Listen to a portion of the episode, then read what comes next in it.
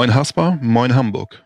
Ich wünsche Ihnen ein frohes und besonders ein gesundes neues Jahr und begrüße Sie ganz herzlich zu unserer neuen und ersten Podcast-Folge in 2021. Mein Name ist Jan Schlumberger und ich freue mich, heute unseren Chefinvestmentstrategen Bernd Schimmer begrüßen zu dürfen. Hallo, Herr Schimmer. Ja, auch herzlich willkommen von meiner Seite. Herr Schimmer, in unserer Abschlussfolge für 2020 haben wir gemeinsam auf den Kapitalmarktausblick für 2021 nachhaltig in eine neue Normalität geschaut. Und natürlich steht für 2021 so einiges unter dieser allgegenwärtigen Pandemie. Aber neben der Pandemie gibt es halt oder gibt es eben auch noch weitere Trends an den Kapitalmärkten, die beachtenswert oder die wichtig für die Entwicklung für 2021 sein werden. So haben Sie mit Ihrem Team drei maßgebliche Trends für 2021 und wahrscheinlich auch darüber hinaus identifiziert. Ich nenne sie einmal. Das ist einmal nachhaltige Anlagen auf der Überholspur, Asien im Aufschwung und es wird zinsloser, Liquidität kostet. Und in dieser und den nächsten Folgen wollen wir uns etwas intensiver mit diesen Trends beschäftigen. Mit dem heutigen Trend haben wahrscheinlich so die meisten unserer Zuhörer schon in irgendeiner Form Berührungspunkte gehabt, nämlich mit dem Thema, es wird zinsloser. Dazu würde mir jetzt spontan einfallen, erstens, geht das eigentlich noch zinsloser? Zweitens, wie lange wird das eigentlich noch so bleiben? Und drittens, so ganz neu ist das Thema ja nicht, oder? Das ist so. Ganz neu ist es in der Tat nicht. Da muss man schon fast so ein bisschen tief in die, in die Mottenkiste greifen um das zu eruieren. Also in der Tat, diese Zinslosigkeit, äh, wie wir sie jetzt haben, äh, würde ich schon sagen, das ist neu. Und das haben wir uns sicherlich, das muss man auch mit ein bisschen Demut sagen, so vor zehn Jahren nicht wirklich vorstellen können, dass es einmal negative Zinsen gibt und dass diese negativen Zinsen nicht ein, ein kurzes ähm, Déjà-vu sind, sondern dass es eigentlich ein Basiseffekt ist, mit dem wir wahrscheinlich, und das auch schon ein bisschen Prognose, dann über die nächsten Jahre leben werden müssen. Aber in der Tat, es ist so, dass das Phänomen als solches ist überhaupt nicht neu. Wir haben jetzt über Jahrzehnte rückläufige Zinsen und dafür gibt es, glaube ich, unterschiedliche Gründe. Vielleicht mal drei Gründe genannt. Der erste und am Ende wahrscheinlich auch federführendste ist sicherlich der, dass wir in den entwickelten Ländern, und da gehören wir natürlich ganz sicher dazu mit Deutschland, einfach deutlich geringere Wachstumsraten haben. Wenn wir früher davon gesprochen haben, dass wir ein sogenanntes Potenzialwachstum, also das ist das, was die Wirtschaft im Normalfall ohne Spannung verkraften kann, wo wir uns gefreut haben, dann haben wir dieses Potenzialwachstum so um die drei Prozent beziffert. Heute liegen wir bei etwa ein Prozent. Das heißt, die, die Wachstumskräfte sind deutlich erlahmt. Das ist durchaus herleitbar, weil, wenn man das ganz einfach sagen kann, wir sind auch ein Stück weit satt. Das heißt, die Bedürfnisse sind zu einem Großteil dann gestillt und daraus resultiert dann insgesamt möglicherweise auch eine geringere Nachfrage. Ganz klar in Verbindung mit diesem geringeren Wachstum in den etablierten Ländern, muss man klar sagen, ist das Thema Inflation. Dass Inflation nicht mehr so zutage greift, wie wir das äh, früher hatten, hat sich vielleicht in Teilen rumgesprochen. Derzeit war ja die Inflationsrate ganz aktuell sogar negativ. Aber in früheren Zeiten, das mag ich hier einfach mal erinnern, da haben wir uns mit Inflationsraten von fünf, sechs oder sieben Prozent rumplagen müssen. Und das Thema Geldentwertung hatte einen komplett anderen Stellenwert. Also vor diesem Hintergrund kein neues Phänomen, aber in der Ausprägung durchaus völlig neu. Wobei, wenn ich da einmal ganz kurz einhaken darf, das Verhältnis zwischen Inflation und Zinsen insgesamt oder das Verhältnis dazwischen, hat sich das denn maßgeblich verändert oder sind die gleichermaßen quasi geschwunden? Also äh, mathematisch ausgedrückt, ähm, die Korrelation, also die, die Richtung ähm, stimmt, das Verhältnis stimmt nicht. Und äh, da kann ich auch kurz drauf eingehen.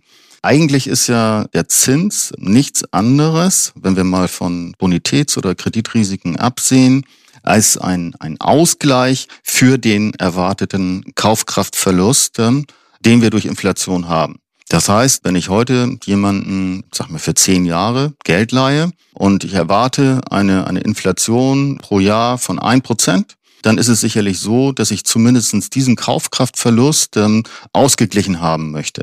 In früheren Phasen war es so, dass es eben halt auch immer noch eine Schippe obendrauf gab. Und da lagen die Sätze durchaus bei drei Prozent Realverzinsung. Das heißt, ein kurzes Beispiel, wir haben eine Inflationsrate gehabt von drei Prozent. Darüber hinaus habe ich eben halt noch einen Ausgleich bekommen dafür, dass ich dieses Geld eben halt dann jemand anderen zur Verfügung gestellt habe. So eine Art Risikoprämie. Die war durchschnittlich in früheren Zeiten auch nochmal bei drei Prozent. Das heißt, wenn wir dann beides addieren, drei Prozent plus drei Prozent, würden wir einen Zins zu erwarten haben, früher von sechs Prozent. Diese Realverzinsung haben wir seit geraumer Zeit nicht mehr. Also wir haben sie noch, aber leider ist sie im negativen Terrain. Und damit dann auch nicht mehr ganz im Sinne des Erfinders, zumindest aus Verbraucherseite. So ist es. Okay, können Sie uns sonst ein, zwei Worte dazu gönnen? Äh, ich hatte ja noch eingehend die Fragen mit reingeworfen. Ist das absehbar, das Ganze? Also nur mal ganz kurz und knapp gesagt, haben wir irgendeinen Horizont, wie lange sich diese Entwicklung noch so weiterträgt und wie lange diese Entwicklung noch so weitergehen wird? Ich hatte ja eben schon so ein bisschen von Demut gesprochen. Demut, warum? Weil eigentlich in den, in den Vorjahren wir insgeheim, ähm, und das hatte durchaus auch eine, eine volkswirtschaftliche Berechtigung, immer davon ausgegangen sind, irgendwann kommt doch wieder diese Normalisierung. Irgendwann haben wir dann ja wieder Inflationsraten, die auch, das ist ja auch im Sinne der EZB, irgendwo um zwei Prozent sind. Dann gibt es einen Schnaps obendrauf, ähm, eben halt als Risiko dafür, dass ich das Geld zur Verfügung stelle. Ich sag mal um ein Prozent. Also müsste der Zinssatz irgendwo bei plus, und ich sage ganz deutlich bei plus drei Prozent liegen. Da muss man nun ehrlicherseits sagen, ähm, mit dem, was wir jetzt in der Pandemie erleben, mit dieser deutlich ausgeweiteten Staatsverschuldung und der ganzen Probleme, die wir haben und die ja bei weitem noch nicht überwunden worden sind, auch noch gar nicht überwunden werden konnten, äh, muss man sagen, dass das äh, also diese, dieser Wunsch nach Normalisierung und wir würden ja als Normalisierung dann irgendwo um die zwei Prozent Verzinsung bei längeren Anleihen erwarten, das kann man, glaube ich, ad acta legen, weil wenn wir das dann so hätten, dann wäre sicherlich für das ein oder andere Land bei uns hier in der Eurozone die Schuldenlast nicht mehr wirklich tragbar. Das heißt, die Staatsaushalte wären einfach überfordert, diese Zinslasten zu tragen. Vor dem Hintergrund äh, muss man deutlich sagen, das, was wir vor der Pandemie durchaus noch als realistischen Wunsch und möglicherweise auch aus Prognose aufgestellt haben, dass es eben halt wieder deutlich in, ins positive Terrain kommt, was den Zinsverlauf anbelangt, das kann man wohl in der Tat ad acta legen. Wobei, wenn ich mir angucke, im Kapitalmarktausblick sind Sie ja auch auf die Inflation nochmal en Detail eingegangen. Wir hatten, glaube ich, in 2020 in der Eurozone eine Inflation von um die 0,2 und in den USA um die 1,2 aufs Jahr gerechnet. Und die Erwartungen für 2021 sind ja für die Eurozone 1% und für die USA circa 1,7%. Das heißt, also zumindest für mich fühlt es sich so an, als bewegt es sich zumindest etwas mehr in die Normalität oder in das normale Terrain von um die 2% rum. Das stimmt. Das muss man, glaube ich, aber ein Stück weit differenzieren. Und zwar muss man sich da die Fristigkeit angucken. Bei der Inflation ist es äh, ja so, dass wir von Jahr zu Jahr uns die, die Daten und Werte angucken. Und haben wir einen, einen Inflations, ich sag mal, treibenden Effekt, ähm, gehe ich auch gleich nochmal kurz drauf ein, in einer bestimmten Periode, dann ist es in der Tat so, das wird dann auch auf die Inflation durchschlagen. Das heißt aber nicht, dass es strategisch, das heißt mittel- und langfristig diesen treibenden Effekt weiter gibt. Das heißt, kurzfristig haben wir wohl jetzt im, im laufenden neuen Jahr ein paar Inflationstreiber. Das würde mich jetzt aber nicht dazu hinreißen lassen, das fortzuschreiben. Ich sage mal ein Beispiel, der Ölpreis. Mhm. Beim Ölpreis haben wir im letzten Jahr einen, einen dramatischen Verfall gehabt. Ähm, teilweise hatten wir an den Terminmärkten sogar negative Werte. Diese negativen Werte sind Geschichte. Der Ölpreis ist derzeit wieder in etwa bei 50 US-Dollar das Barrel. Das heißt, wir haben eine deutliche Steigerung.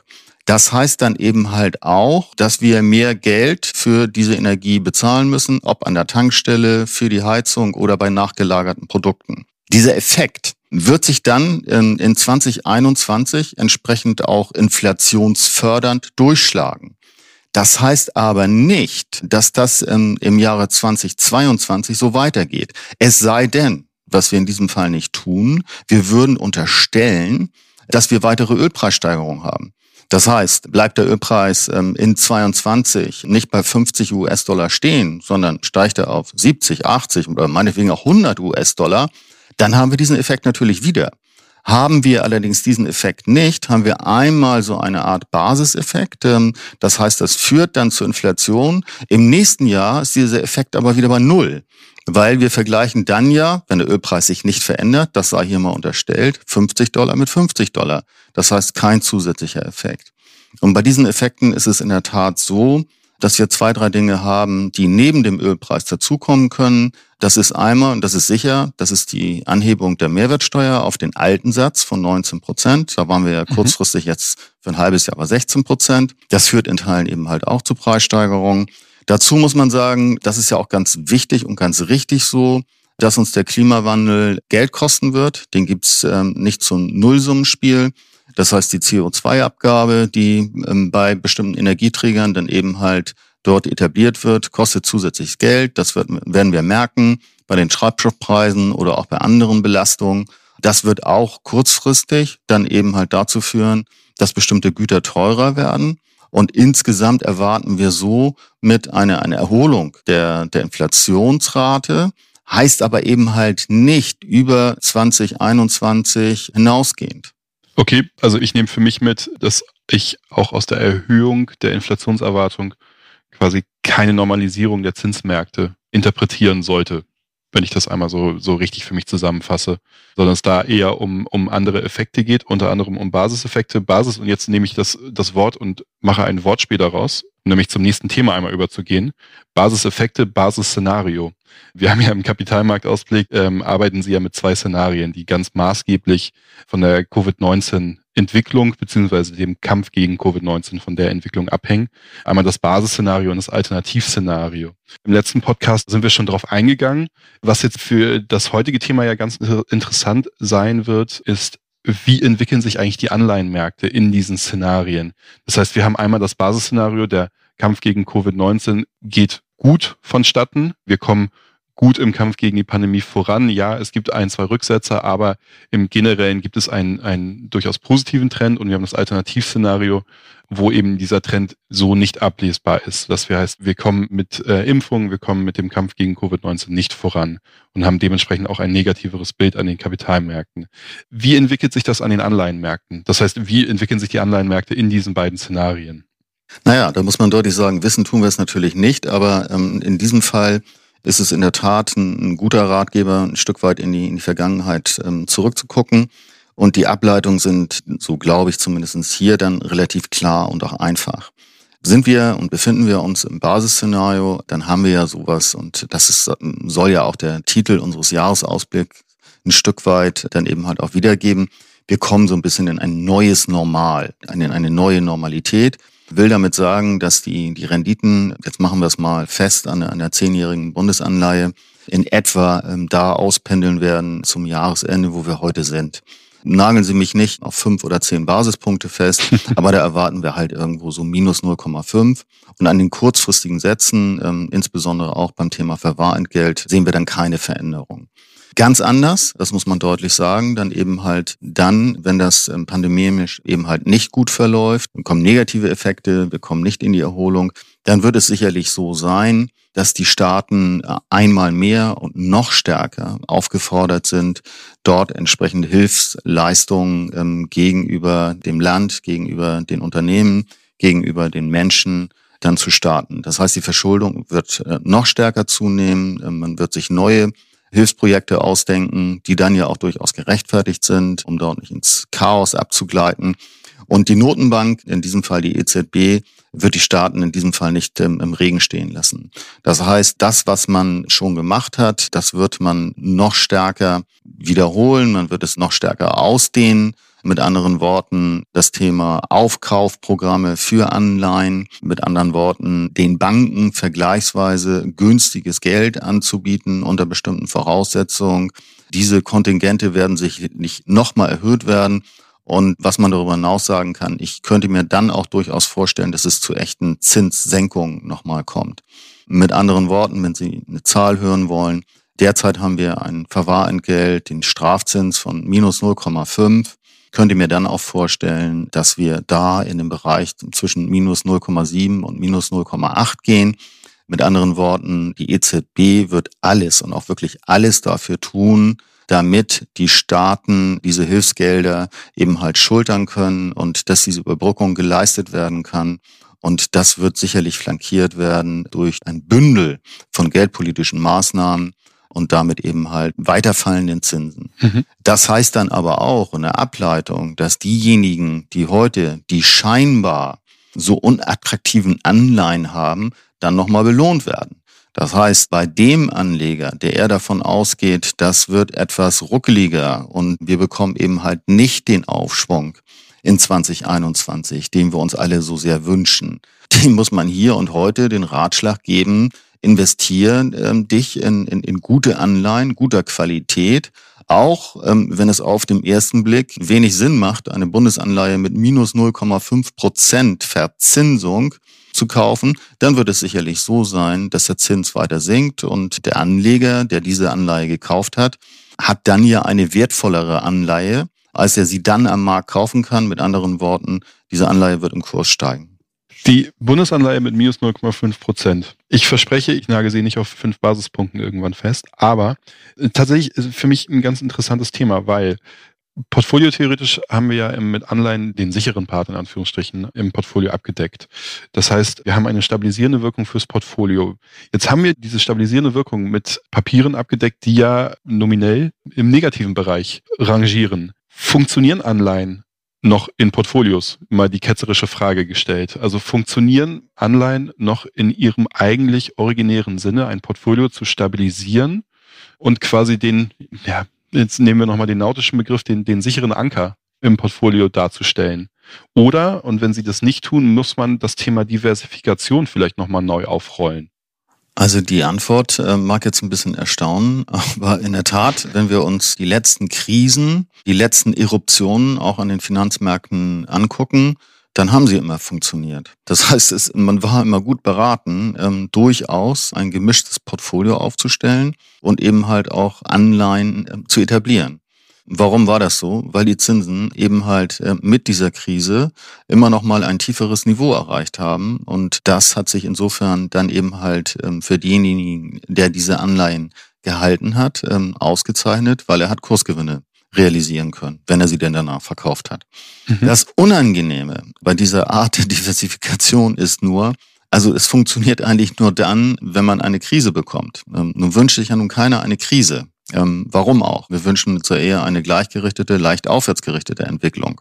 Weil, wenn man diese Anleihe nun mal kauft, und ich nehme jetzt nochmal die, die zehnjährige Bundesanleihe, mit einer sicheren Verzinsung von minus 0,5 Prozent, dann ist das natürlich, und wenn sich das Zinsniveau nicht verändert und wir keine neue Krise bekommen, auch der sichere Verlust. Das heißt, in früheren Zeiten war es ja so, wir haben eine positive Realverzinsung bekommen, wir haben ein, eine Ausschüttung bekommen, einen Coupon von dieser Anleihe bekommen.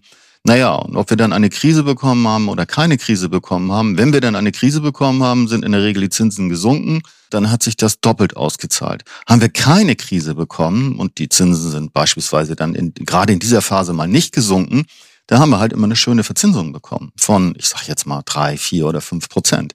Das ist heute nicht mehr so. Aber um die Frage nochmal klar zu beantworten, wer Stabilität und Sicherheit gerade für das Thema einer Krise ähm, oder einer neuen Eruption, wo auch immer die herkommen mag, sucht, ähm, der kommt wahrscheinlich an, an, an Anleihen immer noch nicht vorbei. Hat eben halt diesen, diesen negativen Beigeschmack. Man kauft, wenn wir das nicht haben, den sicheren Verlust eben halt gleich mit ein.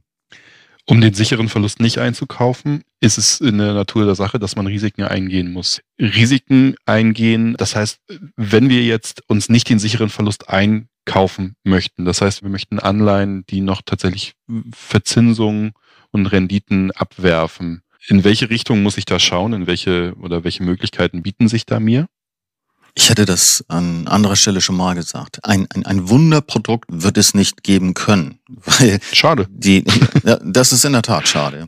Aber es kann es nicht geben, weil wenn es ein Produkt geben würde, was genauso sicher wäre, wie zum Beispiel eine zehnjährige Bundesanleihe, die gleiche Liquidität hat, die gleiche Bonität hat, die gleiche Laufzeit hat, dann aber eben halt nicht mit, sage ich jetzt mal, minus 0,5 rentieren würde, sondern vielleicht mit null, dann würde ja alle Welt dieses Produkt kaufen. Das würde dann ja bedeuten, dass der Kurs der Bundesanleihe verfallen würde und irgendwann auch bei Null wäre. Also das kann es nicht geben. Also in der Tat ist das schon richtig, was Sie gesagt haben. Man muss gucken, wo man dann gewisse Abstriche in Kauf nehmen möchte. Da ist es dann in der Tat, glaube ich, auch beim Thema Anleihen so, wie auch bei allen anderen Vermögensanlagen. Ich würde da nicht alles auf eine Karte setzen, sondern eher zu einem Potpourri von unterschiedlichen Anleihen raten. So, und was sind das dann im Zweifel für Anleihen? Also auf der einen Seite muss man sagen, die Zinsen sind hier in Europa und insbesondere in Deutschland so niedrig. Das gilt aber nicht für die gesamte Welt.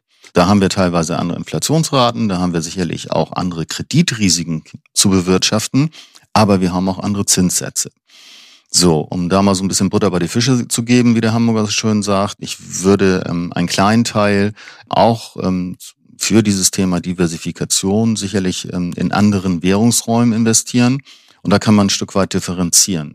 Auf der einen Seite gibt es ähm, qualitativ hochwertige Währungen, sehr, sehr guter Emittenten, die auch mit diesem sogenannten Dreifach A ähm, geratet werden. Da sind die Zinsen deutlich höher als bei uns. Sie sind also deutlich im positiven Terrain und liegen dann vielleicht so bummelig bei ein Prozent. Man hat aber, das muss man ganz deutlich sagen, dann eben halt auch dieses Währungsrisiko. Wertet der Euro beispielsweise weiter auf, ähm, ich sage jetzt mal einfach eine Währung gegenüber dem Australdollar oder gegenüber dem kanadischen Dollar, dann würde man entsprechende Währungsverluste in Kauf nehmen. Mittel- bis langfristig muss man allerdings sagen, dass sich das eigentlich immer ganz gut ausgeglichen hat. Man muss wahrscheinlich, weil das eben halt sehr, sehr gute Bonitäten sind, äh, keine Angst um sein Kapital haben. Also man wird diese 100 dann eben halt aber in der fremden Währung zurückbekommen. Wenn man mehr Rendite haben möchte, dann ergeben sich da auch Möglichkeiten, insbesondere im, im Bereich der Schwellenländer.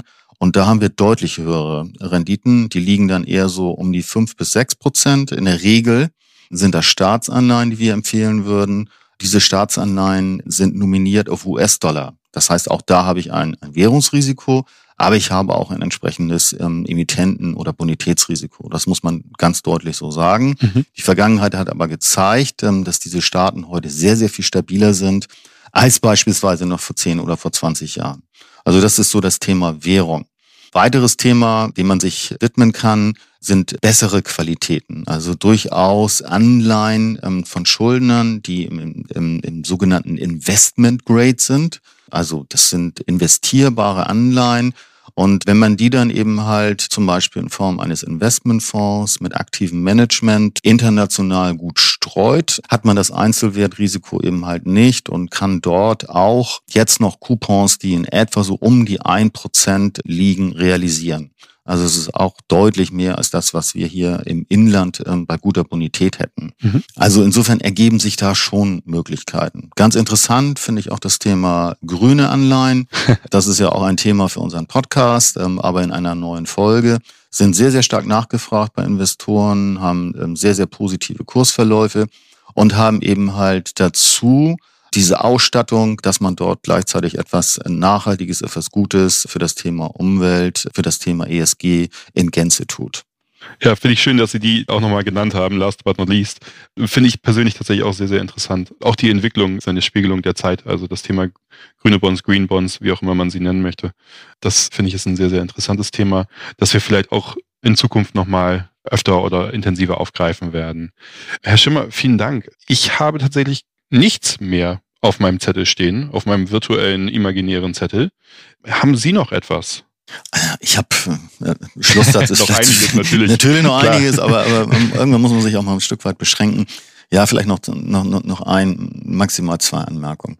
Die eine Anmerkung ist, es lohnt sich nach meiner Einschätzung auf diesem scheinbar unerquicklichen Thema zu arbeiten. Mit anderen Worten, es lohnt sich, sich da auch ein bisschen zu quälen, weil es ist nicht gut und man ist am Ende auch nicht wirklich gut aufgestellt, wenn man es hinnimmt und sagt, naja, dann bekomme ich eben halt keine Verzinsung. Das heißt, Liquidität kostet wirklich. Also von meiner Seite aus nochmal der Appell, dieses Thema ist, ja, erlauben Sie mal so eine eher flapsige Bemerkung. Es ist nicht sexy. Es macht nicht wirklich Spaß. Es macht deutlich mehr Spaß, über Aktien oder über andere Anlagenformen zu sprechen, aber für das Gesamtportfolio ist es wichtig. So, das ist die eine Anmerkung. Die zweite Anmerkung passt nicht mehr so ganz in das, was wir heute besprechen. Aber es gibt durchaus die Möglichkeit, vergleichsweise sichere Anlagen, in diesem Fall sind es nicht Anleihen, zu tätigen, ähm, die, die einen, einen verlässlichen Zinssatz dann auch versprechen. Aber es ist dann eben halt eher das Thema Aktie. Wir reden da von sogenannten Fixcoupon-Anleihen. Da muss man ganz klar sagen, es ist nicht die Anlageklasse Anleihe, es ist die Anlageklasse Aktie. Wir haben dort aber sehr, sehr große, wir nennen das Puffer, eingebaut. Also Puffer heißt nichts anderes, wie stark darf sich der Aktienmarkt reduzieren, ermäßigen und mein Finanzinstrument ist nicht in Gefahr. So, und da gibt es eben halt sehr, sehr defensive Konstruktionen, wo man sagen kann, Aktien dürfen 30, 40, teilweise sogar 50 Prozent fallen. Dennoch bekomme ich 100 Prozent zurück meines eingesetzten Kapitals und ich bekomme zusätzlich eine Verzinsung. Also das ist eine weitere Möglichkeit, aber es ist, wie gesagt, nochmal in Wiederholung, es ist nicht das Thema Anleihe.